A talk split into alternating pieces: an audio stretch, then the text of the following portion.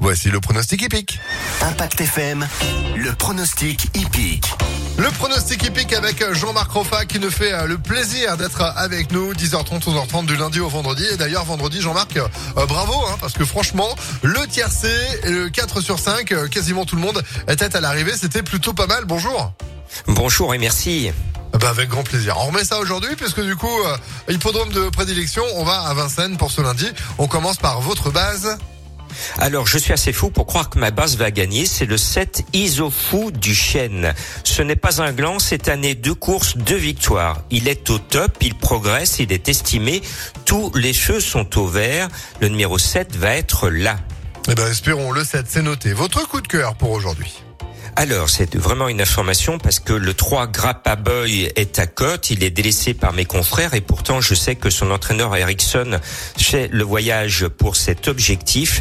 Pratiquement chaque année, il déplace euh, de Suède l'un de ses protégés et pratiquement chaque année, il fait l'arrivée de ce quintet. Donc le 3 Grappa Boy a fait de cette course son objectif et il va corser les rapports, ce numéro 3.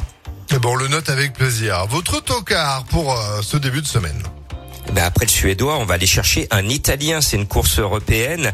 Donc le 16 Jimmy Ferro BR est à la limite des gains au plafond, c'est-à-dire que pour 50 euros pratiquement ou quelques petits euros, il ne pourrait pas courir cette course car il serait trop riche.